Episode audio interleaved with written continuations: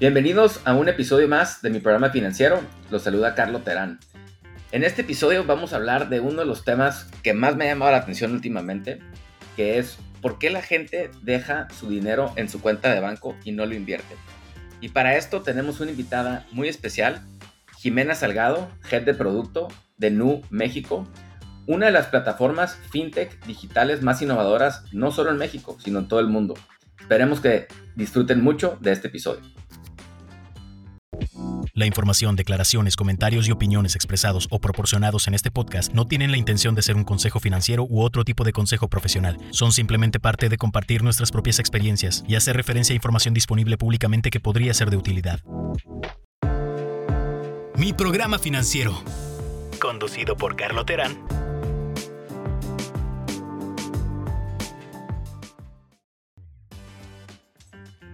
Jimena, ¿cómo estás? Gracias por acompañarnos muchas gracias por invitarme a, tu programa, muy emocionada de lo que vamos a discutir. Yo el día de hoy estoy muy bien, ¿tú qué tal? Yo también muy bien, digo, estamos respirando, entonces ya eso es ventaja, ya estamos todavía vivos, entonces ya con eso vamos de gane. Pero antes de empezar, Jimena, me encantaría que nos cuentes un poco de ti, de dónde eres, de dónde vienes, qué estudiaste, porque creo que tienes una historia muy interesante y una pasión por un tema que claramente a mí me apasiona mucho, ¿no? Que es el tema de inclusión financiera. ¿Nos puedes platicar un poco de ti? Claro. bueno, pues mi nombre es Jimena Salgado, soy de Acapulco, Guerrero. estudié ahí pues toda, toda la, la, primaria, secundaria, ya para la prepa decidí venirme a vivir a Ciudad de México. Estuve en Ciudad de México pues desde los 15 y después me, me fui a estudiar fuera. estudié economía, econometría y finanzas en la Universidad de York de ahí sentí que era un poco demasiado matemático eh, mi, mi, carrera y, y, como que hice un cambio de foco a otra parte de la economía que a mí me encanta, que es la parte social. Entonces hice una maestría igual en economía, pero enfocada mucho más a crecimiento económico y desarrollo social. Y ahí fue donde me enamoré del tema de inclusión financiera y específicamente inclusión financiera como una herramienta para para luchar contra la desigualdad que en Latinoamérica y específicamente en México es algo que nos preocupa mucho. Pues digo, una carrera bien interesante. Me llama la atención, y como te dije hace rato que platicábamos, yo empecé en economía. Econometría, digamos que no fue el fuerte. Cuando ya vi lo que me iba a enfrentar, decidí cambiarme a administración financiera. Pero dado que tienes un, digamos, background, como dicen en Estados Unidos, tan matemático, algo que a mí me ha sorprendido mucho en el tema de, finanzas personales es que es un tema mucho más psicológico, es un tema mucho más de hábitos y de perder ciertos mitos que la gente suele tener. ¿Con qué te has topado ahora que estás más del lado de productos al consumo? Bueno, que tienes una carrera de productos al consumo, ¿no? Porque entiendo que después trabajaste en McKinsey, que es de las consultoras pues, más reconocidas del mundo, o la, o la más reconocida del mundo. Puede que sea la segunda. Yo trabajé en Bain. la primera, pero ok, te la doy, te la doy. Eh, pero bueno, estamos ahí en ese. Eh, y luego trabajaste también, entiendo que en Amazon, en temas de, de, consumo. ¿Qué te has topado tú con el tema de la psicología de, de las personas en América Latina con el tema del consumo? De hecho, eh, muy buen punto. Creo que la, carrera como tal que, hice fue bastante matemática, pero ya luego a la hora de, irme a la, maestría, que fue como la parte social, ahí es donde te das cuenta que entra mucho en juego la psicología, todo el tema de economía de comportamiento, ¿no? Behavioral economics es realmente lo que hace a la gente tomar decisiones eh, y básicamente partimos del supuesto de que el ser humano es dos cosas, ¿no? Uno es racional y el segundo eh, buscas el self-interest y te das cuenta en la práctica eh, que realmente no es así. De hecho, después de, terminar la maestría, eh, entré a Banco de México y, una, y me tocó ver como el ambiente desde el lado de la moneda del regulador y lanzar regulación que beneficie no nada más a una persona, sino a todo el ecosistema. Y ahí es donde te das cuenta que la parte de heuristics está no nada más en, el consumidor personal, sino incluso en, todos los agentes de, la economía. Y ahí fue, estando ahí, tomé un curso de, Behavioral Economics, específicamente para puntos específicos de, de, la regulación. Y ahí es cuando te das cuenta que la gente, lejos de hacer un análisis muy, em, digamos que muy profundo en cómo tomar decisiones, se guía por, por, em, por sesgos y por eh, heuristics bastante... Em, digamos, bastante sencillos, ¿no? Como estas rule of thumbs que tenemos de, ah, bueno, si voy a, tengo que pagar mi tarjeta de crédito y no tengo todo el dinero para pagar mi tarjeta de crédito, bueno, tengo un poquito más del pago mínimo, entonces voy a pagar el doble del pago mínimo. ¿Por qué? Por simple y sencillamente porque en ese momento tenían ese, ese, digamos que ese parámetro que es el pago mínimo como punto de referencia y dijeron, bueno, pago el doble because I know, o sea, porque sé que es mejor el tema de pagar más del pago mínimo, pero como no tengo que pagar el total, pues pago como que algo en, en, medio, ¿no? Y es donde te vas dando cuenta de, de que sí, es mucho más psicológico que, que, que, matemático en ese sentido. Sí, a mí me pasa mucho eso que dices de los sesgos humanos, ¿no? Una de las pláticas que trato de escuchar muy seguido es una plática de Charlie Munger que se llama The Psychology of Human Misjudgment eh, que básicamente habla de la psicología del ser humano y todos los sesgos que no nos damos cuenta que tenemos, pero que sí los tenemos y nos llevan a tomar decisiones en el día a día. Por ejemplo, eh, algo que me pasa mucho en el tema de invertir es que luego la gente le da mucho miedo invertir en un índice, digamos el estándar en Pulse 500, porque cree que va a perder el dinero y que no hay nada tangible. Pero se les olvida que pues, sí tienen un parte de una de las compañías chiquitas que están en, esa lista, ¿no? Pero el tema de que ver, suben y bajan eh, los valores todos los días, los hace muy racionales, ¿no? Porque les da mucho miedo, ¿no? Y, como decía Kahneman, creo que les duele más eh, ver perder que, ganar, ¿no? Aunque pierden el 5% para ganar el 100%, el ver perder el 5% psicológicamente al humano es algo que le cuesta muchísimo trabajo. Y creo que eso, eso abre un poco la ventana a, los miedos y sesgos que tenemos al, tema que quería platicar hoy, ¿no? Contigo, que es que últimamente me he topado con amigos, amigas, parejas, gente que me busca para platicar sus finanzas personales, no, necesariamente con inversiones. Y me topo con que, oye, pues, ¿cuánto tienes en, efectivo, no? No, pues tengo 20 mil pesos, tengo 100 mil pesos, tengo 500 mil pesos en el banco. Y que cuando le digo a alguien, ¿por qué no lo pones en CETES? No, pues porque no quiero perder el dinero. ¿O por qué no lo pones en una cuenta de que tenga algún tipo de rendimiento de corto plazo. No, pues no sé, y prefieren no investigar. Y ahí me gustaría que, que entremos un poco a, tu experiencia y a cómo llegó Nu México a atacar este problema, ¿no? Porque en México lo que he visto, de hecho en Banco de México, es que la mayoría de la gente que deposita dinero lo tienen en cosas, en depósitos que se llaman depósitos a la vista. ¿Qué significa? en el momento que yo quiera puedo pedir dinero, pero pues esos, depósitos rara vez generan rendimiento. Entonces, platícanos un poco tu experiencia de Nu México y de este tema en particular. Ok. Vale, lo, voy a partir en dos partes. De Nu México, eh, Nu lanzó en marzo 2020 eh, al público su, primera, eh, su primer producto fue una tarjeta de crédito y la razón por la cual empezamos con este producto es porque queremos ganarnos la confianza del consumidor, ¿no? Una parte de una tarjeta de crédito es yo te presto, ¿no? Y ahí lo que hacemos es nosotros nos estamos ganando la confianza de, de los clientes a través de, pues nosotros darles el crédito, el riesgo tomando nosotros.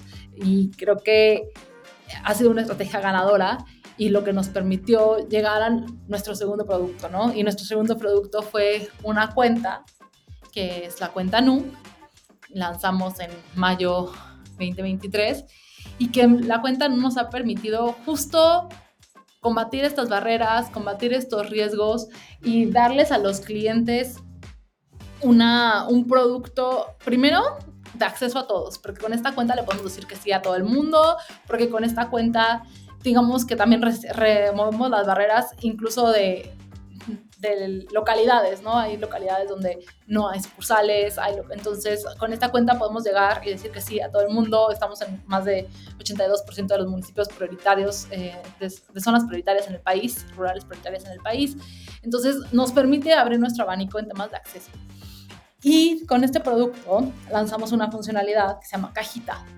¿Y esto qué hace? Que tú puedes meter tu dinero a tu cajita en cualquier momento, recibes rendimientos del, 9, del 9% anual y sin, sin, embargo es el balance perfecto entre recibir rendimientos y liquidez porque tu dinero está disponible 24/7.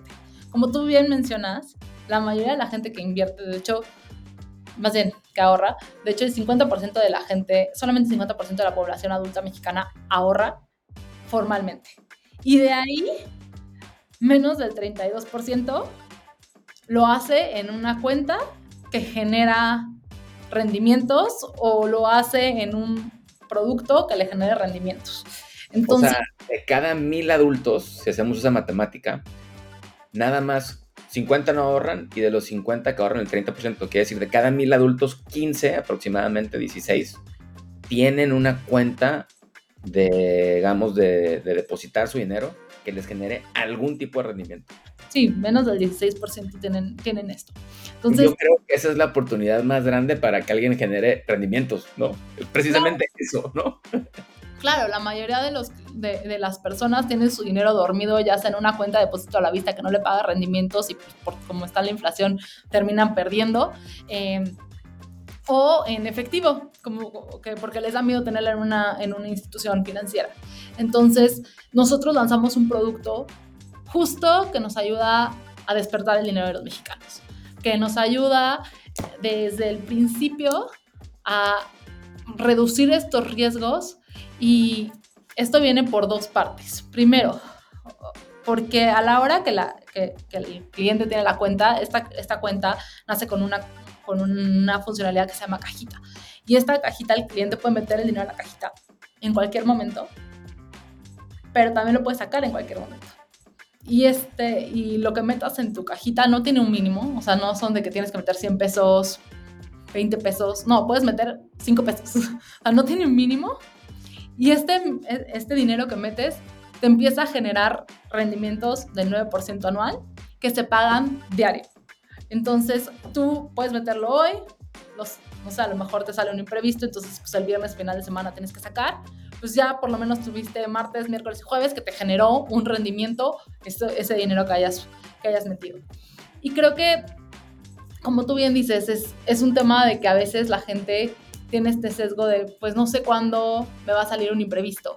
No tengo, no tenemos una buena planeación, ¿no? El 40% de, de, de las personas no meten o no quieren ahorrar porque dicen es que siempre tengo gastos no presupuestados, ¿no? El otro 40 porque dicen es que no me alcanza si meto el dinero a llegar a final de mes, ¿no? O a la siguiente quincena. El 14% te dice es que no me sé organizar y el 12% dice es que como consecuencia de todo esto yo no tengo control de mi dinero. Entonces, lo que nosotros estamos dando al mercado es justo un producto que te ayude con esto. Porque además, el hecho de tener la cajita funciona de, como un, mecanismo de educación financiera por dos razones. La primera, por, de manera proactiva, la gente tiene que organizarse y decir, ok, voy a meter tanto, ¿no? Pero de manera reactiva, el hecho de que de que tú abras tu, tu cuenta o tu, aplicación y veas que, que lo que traes o el balance que tienes disponible no lo tienes disponible porque está en tu cajita, como que funciona para evitar esas tentaciones que de repente tenemos, ¿no?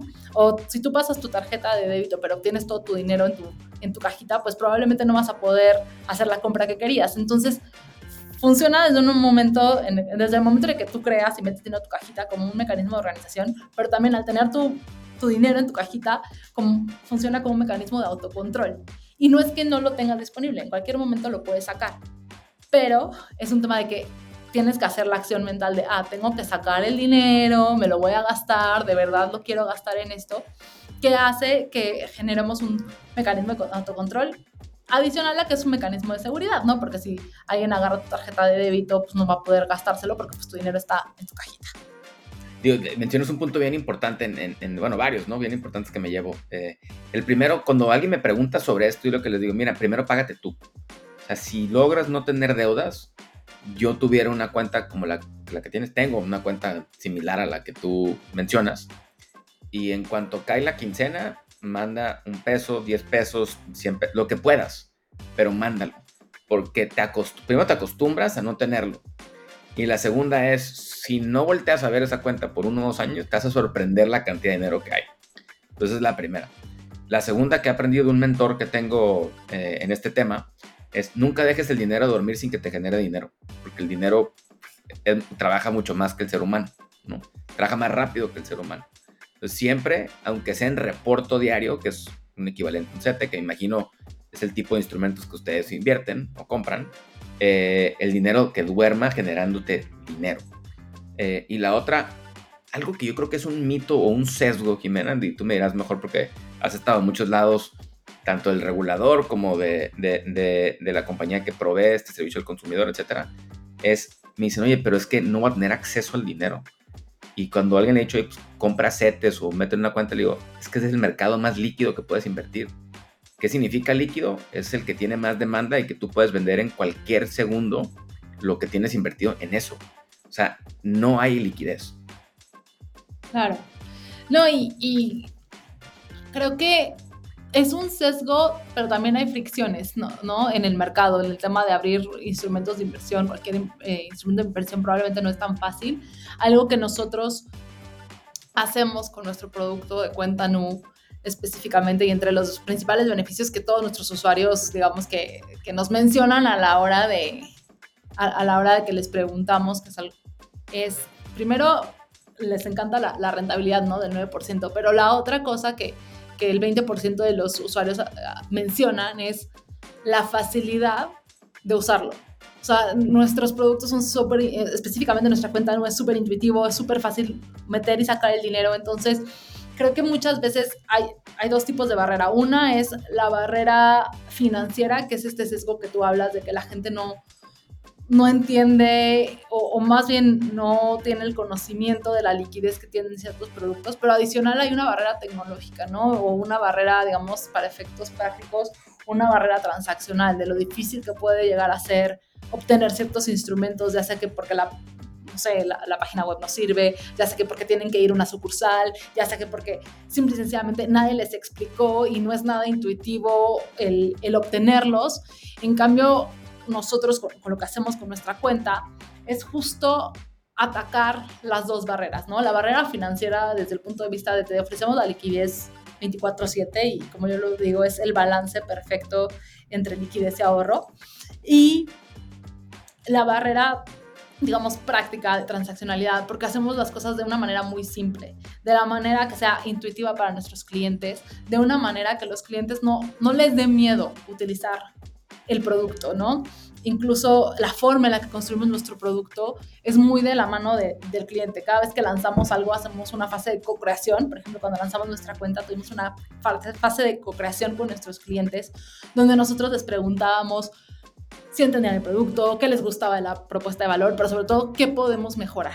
Y siempre estamos en constante conversación con ellos para que los productos que nosotros creamos o creemos sean en conjunto con esta comunidad de clientes que tenemos y justo el poder reducir esa barrera de no entiendo, de es que se me complica ir a algún lugar, pues nosotros se lo damos ahí en su app de manera digital, pero igual hablándoles de una forma que ellos lo entiendan, que muchas veces eso pasa. eso, es un buen punto y, y, quiero sacarte dos preguntas de esto. La primera es, ¿cómo abro una cuenta NU yo, Carlo? Tengo que ir a una sucursal o tengo que hacerlo a través de una app, es todo digital. Esa es la primera. Y la segunda con la que me topo, con varias compañías como, como la de ustedes, que digamos que son estas emergentes, es, oye, pero ¿es seguro? Y yo muchas veces les digo, pues que también están regulados, ¿no? O sea, si no está regulado, ahí sí. Platícanos un poquito igual, eh, como segunda parte de esta pregunta, ¿cómo lo regulan ustedes? Si están dados de alta ante una entidad del gobierno, si están protegidos parte de los ahorros. ¿Cómo funciona esta parte? Aparte que ha estado al lado del regulador, la conoces mejor que todos, ¿no? Claro. Eh, mira, dos, dos cosas, ¿no? A, tu pregunta, la primera, ¿cómo abro una cuenta NU? Muy fácil, es a través de nuestra app, 100% digital. En el momento en el que empiezas el flujo de aplicación, nosotros te vamos a decir qué es lo que vas a necesitar y es algo que puedes abrir en minutos desde la comunidad de tu hogar o donde, estés con tu celular. Em, entonces creo que eso, es una. La otra, a tu pregunta de si es seguro. Sí, eh, primero que nada, nosotros somos una SOFIPO. Los depósitos de nuestros clientes están protegidos por ProSofipo además de que nuestra tarjeta de débito está respaldada por la red de, Mastercard, que bueno, creo que todos en todo el mundo conocen de la solidez de, de, Mastercard como, como Switch. Y adicionalmente somos regulados y supervisados por, por los diferentes agentes reguladores del, sistema financiero mexicano en diferentes ahora sí que en diferentes calidades y dependiendo de cada uno de sus dominios, pues, específicamente la, la CNBB nos, nos supervisa, em, tenemos cumplir con reportes regulatorios, auditorías hacia, hacia esta Comisión Nacional Bancaria de Valores, adicionalmente por, por temas de SPEI, que también tenemos este, nuestra propia red de SPEI, pues nosotros, eh, pues Banco de México en ese, como regulador del SPEI, pues también nos supervisa. Entonces somos una institución financiera que cumple con los estándares de lo que nos corresponde y de hecho hasta más de lo que nos corresponde porque somos OFIPO pero hay algunas cosas que tenemos eh, regula, regula, cumplimos con la regulación incluso de, del banco. Entonces dependiendo de, en qué aspectos no bien en todos. Muy bien. Entonces bueno para los que nos escuchan este NU México sí es una entidad regulada. Que me ha pasado con otros gentes que y compañías que me toca platicar que, que esta pregunta se vuelve cada vez más relevante y lo entiendo no eh, el sector financiero, desgraciadamente, es un sector donde puede estar lleno de charlatanes y de compañías no reguladas que pueden tomar ventaja del consumidor. Y creo que el regulador juega un rol muy importante también en, proteger al consumidor, porque pues, son unos ahorros de muchas horas de trabajo de mucha gente. Cambiando de tema un poquito, platicamos un poco el tema de inclusión financiera. Y sé que te apasiona y, y voy a abusar de tu confianza en esta parte para entrar un poco más a detalle a esto. Ustedes también tienen una tarjeta de crédito y a veces algunos como yo luego podemos satanizar tarjetas de crédito, pero tienen algunos usos muy buenos. Eh, ¿Por qué nace tu pasión por la inclusión financiera y cómo Nu México del lado de tarjeta de crédito igual está apoyando esto? Ok, em, bueno, mi pasión por, por la inclusión financiera nace desde que soy muy chiquita, creo que desde por ahí de los 14 años más o menos. Em, como bien dije, soy de Guerrero y ahí hay un, mucho, pues uno de los estados más pobres del país. Y independientemente de, del, del, círculo social o de la clase social a la que pertenezcas, el, la pobreza es algo que es mucho más tangible que en otras zonas en, en el país. Y a mí, a los 14 fue que fui a una comunidad Em, como voluntaria para ayudar a doctores que venían a atender a niños, ¿no? Teníamos, en, mi familia es eh, cristiana presbiteriana y vinieron unos misioneros de Estados Unidos de, que hacían trabajo de doctores, bueno, que eran doctores y que hacían trabajo, ahora sí que daban atención médica a ciertas comunidades rurales. Yo fui como traductora, porque ellos no hablaban español, entonces fui como traductora y ahí me di cuenta tenía que pagar, no recuerdo si teníamos que pagar el transporte, algo tenía que pagar y exactamente no recuerdo qué. Quería ir a un cajero y no había. Estábamos en muy, lo más cerca era un pueblo que se llamaba Soyú, que estaba, eh, Guerrero costaba como a 20 minutos y no había como, como tener, digamos que, acceso a, a dinero. Y ahí fue donde me cayó el 20 de que a lo mejor parte de esta pobreza también es un tema de exclusión, ¿no? De que ellos no tienen los, em, los servicios financieros cerca. Em, y bueno, ya más adelante en la carrera, en, la maestría, fue cuando, digamos, que hice todas estas conexiones y decidí que el tema de inclusión financiera era vital para un país como México, donde tenemos pues más del 56% de la población trabajando en el mercado informal y muchas veces eso también representa una barrera para acceder a, productos financieros porque pues tradicionalmente solamente te prestan cuando puedes comprobar ingresos, pero pues si vives en una economía informal pues no puedes. Entonces creo que esto viene desde, desde muy chiquita en temas de el tema de inclusión financiera y no, no digamos que fue un parteaguas en mi carrera porque cuando yo entré a NU me enamoré de la misión y la misión fue liberar liberar a la, a la gente de la complejidad, ¿no? Fight complexity, el tener, el poder empoderar a los clientes con servicios financieros que les den el control de su dinero, creo que resonó mucho con, conmigo y con, y con el background que yo traía. Y ahí fue donde creo que, bueno, me decidí o tomé la, la decisión de, de moverme a Nu y con la tarjeta de crédito justo estamos haciendo eso, ¿no? Nuestro primer producto, como te dije, fue primero ganarnos la confianza de los clientes. Y ahí en ese momento, pues lo hacemos a través de un producto de tarjeta de crédito transparente, no te cobra comisiones, no tiene letras chiquitas, te ayuda o te acompaña en, tus, en, en tu vida financiera. Incluso hay un tema de educación financiera, un componente de educación financiera que nosotros procuramos incluir en todos nuestros flujos de, tarjeta de crédito desde el inicio. Y al principio nuestra, nuestra propuesta de valor era ofrecerle al cliente un producto financiero, una tarjeta de crédito que te diera una flexibilidad que no, te estaba, que no le estaba dando el mercado, ¿no? Entonces lanzamos nuestra tarjeta de crédito con funcionalidades que en ese momento fueron súper innovadoras y que han sido súper innovadoras en el mercado, como eh, el tema de planes de pagos fijos, donde los clientes pues podían hacer o crear un plan de pagos fijos cada mes. Y digo, tradicionalmente, si bien es algo que existía, uno, no era algo que se hacía a través de las apps, y dos, no era algo que se les ofrecía de manera... Eh, a todos los clientes, ¿no? Era un, algo que se ofrecía de manera discrecional, dependiendo de, del score y ahí muchas veces se ofrecía cuando el cliente no lo necesitaba, pero cuando el cliente de verdad lo necesitaba, pues ya no se lo ofrecían. Entonces creo que nosotros fuimos innovadores en, la forma en la que lo ofrecíamos, después lanzamos nuestro producto de compras diferidas, que eran, digamos que lo llevamos un paso más allá, no nada más el permitir, generar, el permitir crear planes de financiamiento eh, para el estado de cuenta, sino para, para compras específicas. Y a la mano de esto lanzamos la funcionalidad de anticipar mensualidades o pagos.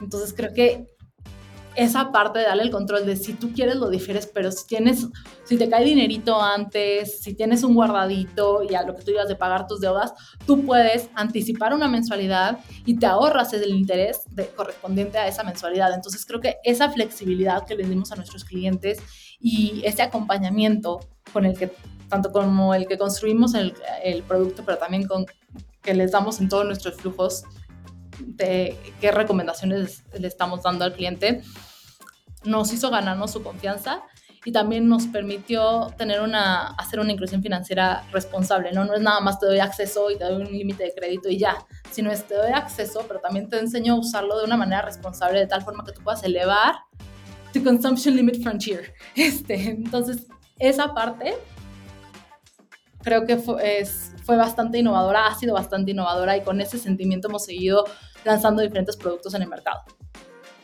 Yo, qué, qué interesante, o sea, yo creo que lo que han hecho en Nu México es venir a romper muchas barreras. Eh, creo que hay muy pocos eh, que ofrecen, tradicionalmente situaciones departamentales, a lo mejor ese primer acceso al crédito. Creo que ustedes son de los primeros que lo hacen sin tener un producto o un activo atado a una venta. Eh, y creo que es muy positivo lo que están, lo que están haciendo. Para acabar, te, te, voy a hacer dos preguntas. La primera es, si pudieras cambiar una, dos o tres cosas en el tema de personal finance específicamente en México y en América Latina, ¿qué o cuáles fueran y por qué?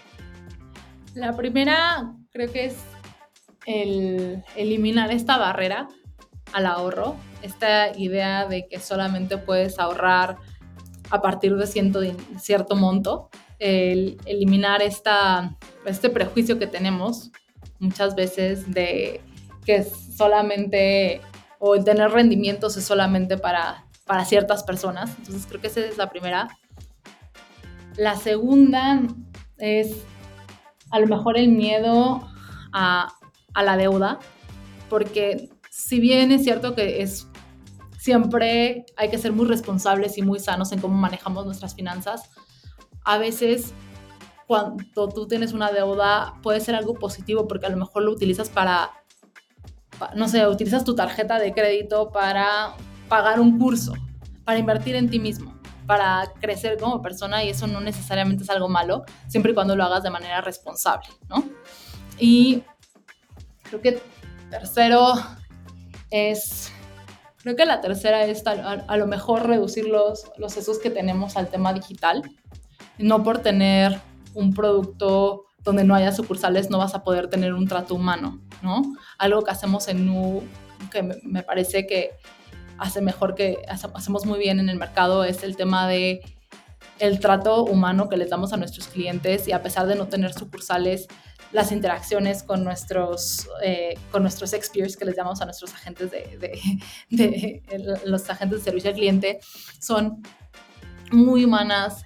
Los, las interacciones que tenemos a través de los chats también es siempre pensando en cómo primero, cómo hacemos la comunicación de manera muy sencilla y cómo le facilitamos al cliente las herramientas para tomar las decisiones que mejor le convengan. Entonces, creo que el reducir estos sesgos de solo porque es digital no es humano, a mí me parece que, que es algo que tenemos que hacer y que cambiaría mucho el, el ecosistema financiero. Me, me, encanta la respuesta. Eh, estoy entre la número dos y yo fui muy fan por mucho tiempo de Dave Ramsey de no deber nada creo que a lo mejor fue un error de mi parte. Eh, considero que puedo manejar la deuda responsablemente, eh, que no, no deuda nomás para consumir. Cuando manejas bien la deuda para un tema educativo, para poder comprar una maquinaria o una casa, inclusive es más, hay un libro que leí, se llama The Power Broker de Robert Caro, que habla de la vida de Lyndon Johnson. Y algo que mencionaba en 1920, eh, que todavía este, había muchos retos en, la parte de Texas, es la mayoría de la gente que compraba crédito eh, compraba una lavadora y eso permitía que si alguien se quedaba en casa ya podía trabajar porque tenían que lavar su ropa todos los días. Y es algo que no había considerado. Yo creo que la deuda con el uso responsable puede ser prudente, ¿no? Claro. Responsable es la palabra clave, ¿no? Este, claro, siempre, siempre hay que pensar en un apalancamiento que podamos cubrir, siempre hay que pensar en cómo podemos hacerlo de la manera más barata posible, es decir, justo si tienes, y, lo mencionaba, ¿no? Si tienes algo adicional que puedes pagar tu deuda, pues ¿por qué no hacerlo? Y justo es por eso es que tenemos este tipo de productos o de este tipo de, funcionalidades en nuestra tarjeta de crédito, como la anticipación, la anticipación en la app, porque sabemos que muchas veces la gente no, le tiene miedo a endeudarse porque no sabe si va a poderlo pagar y muchas veces encuentra trabas cuando lo puede pagar, ¿no?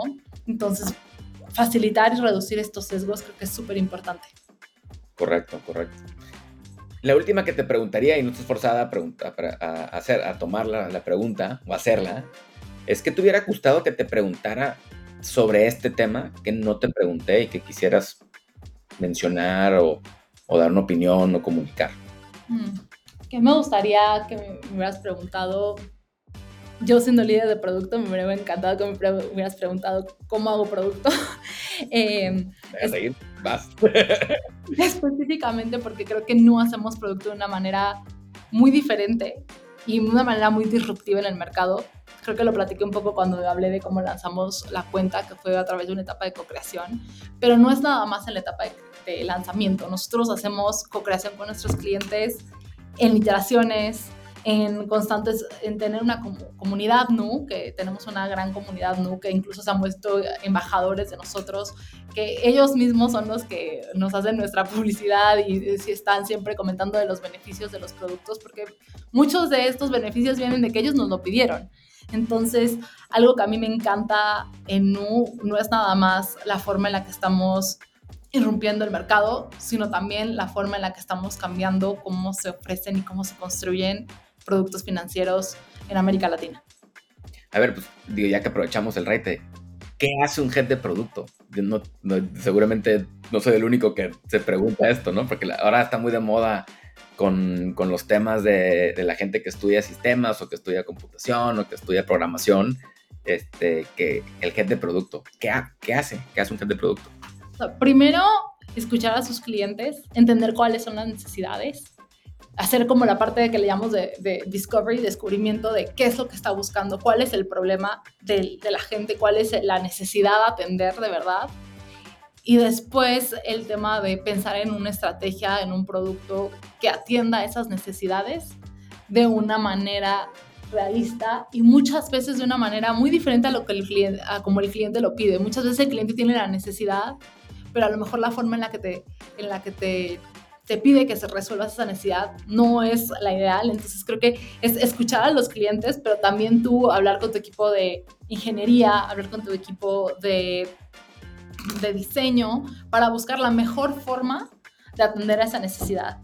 Y la forma en la que yo veo el producto es, se encarga lo puedes ver tan glamuroso o tan no glamuroso como tú quieras. O sea, puedes decir que es el orquestador de todas las funciones de diseño, de pues el equipo de Business Analytics, del equipo de marketing, del equipo de, de ingeniería, para que entre todas estas funciones nosotros, digamos que construyamos una propuesta de valor y entreguemos una propuesta de valor al cliente que de verdad atienda sus necesidades esa es la parte glamurosa. Así que si quieres que te conteste no tan glamuroso, pues es como el janitor del equipo, porque juegas diferentes cachuchas, dependiendo de qué es lo que necesites eh, hacer para que, para que el producto salga y no se caigan las cosas.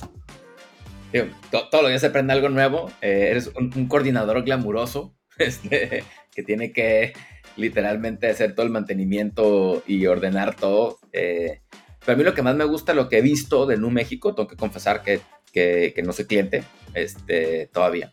Ya te vamos a mandar tu link para que abras tu cuenta. Me vas a mandar mi link, me encanta. Este, seguramente habrá otros que lo, que lo pondrán, trataremos de poner la referencia igual en el podcast. Es, están muy enfocados al cliente y creo que en América Latina algo que, que viene bien los últimos años es este enfoque de cliente y Nu México es un gran ejemplo de esto. Entonces, gracias por tu tiempo, Jimena se te nota una pasión grande, muy grande por, por el tema de personal finance, de finanzas personales, por la inclusión financiera.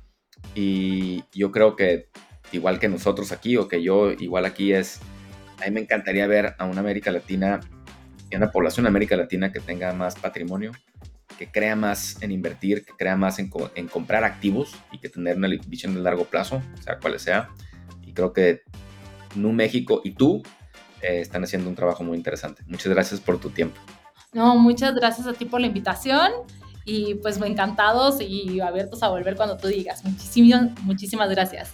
Ojalá sea la primera de varias. Y gracias a todos por escucharnos. Les agradecemos y hasta la próxima. Hasta la próxima.